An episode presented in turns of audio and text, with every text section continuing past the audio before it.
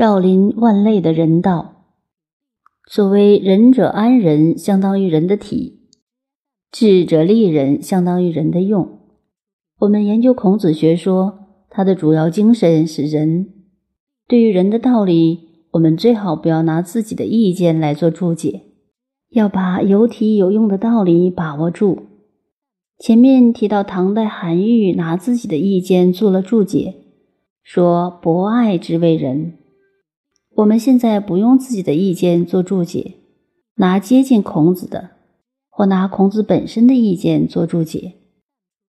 孔子对于人的注解，全部都在《礼仁》这一篇中。本篇里都是谈人，谈他的用比谈他的体来得多。正如孔子在《易系传》中所说的：“显诸人，藏诸用。”古万物而不与圣人同忧，圣得大业，至矣哉！再其次，我们可以从孟子的资料中找到一些有关人的解说。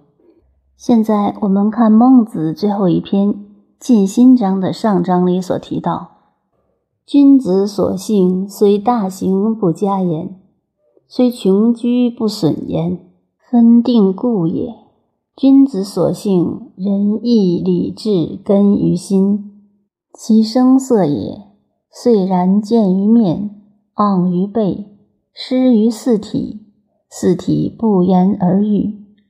这几句话上面讲到根于心是讲体，以下是讲用，这是很明显的。所以，我们做学问的办法，最好以经注经，以它本身的学说。或者本人的思想来注解经典是比较可靠的事，然后把古人的学说消化以后再吐出来，就是你自己的学问。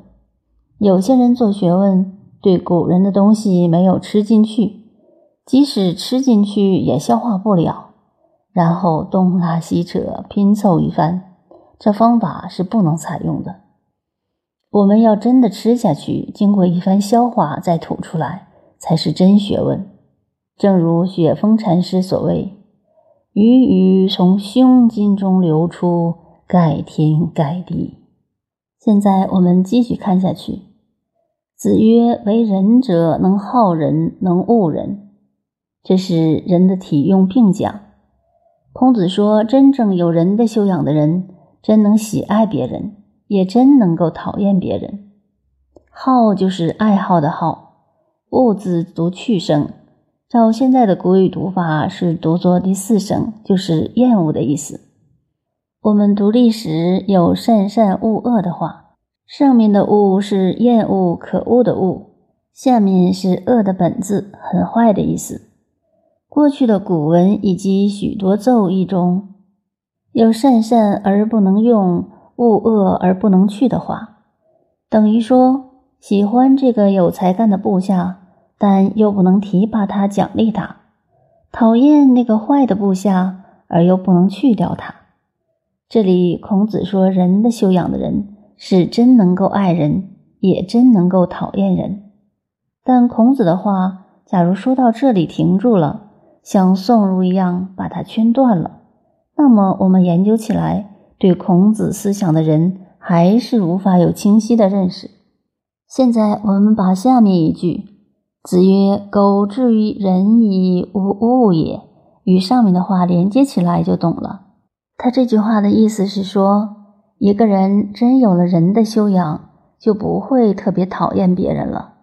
好比一个大宗教的教主，对好人固然要去爱他，对坏人也要设法改变他、感化他，最好也使他进天堂，这样才算对。所以说，一个真正有志于人的人，看天下没有一个人是可恶的。对好的爱护他，对坏的也要怜悯他、慈悲他、感化他。下面讲人的重要。子曰：“富与贵，是人之所欲也；不以其道得之，不处也。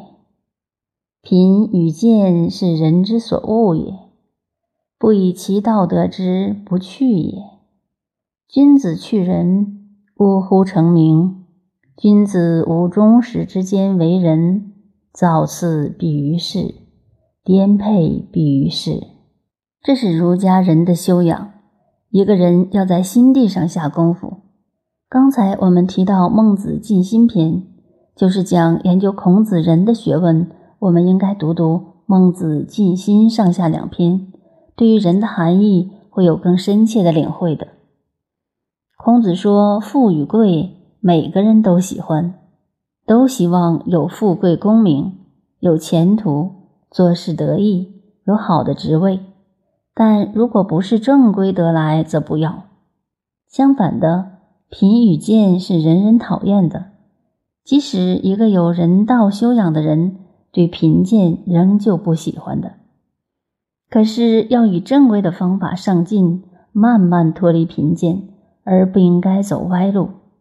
接着他讲：“君子去仁，呜呼成名。”他说，一个人去了仁字，就没有中心思想。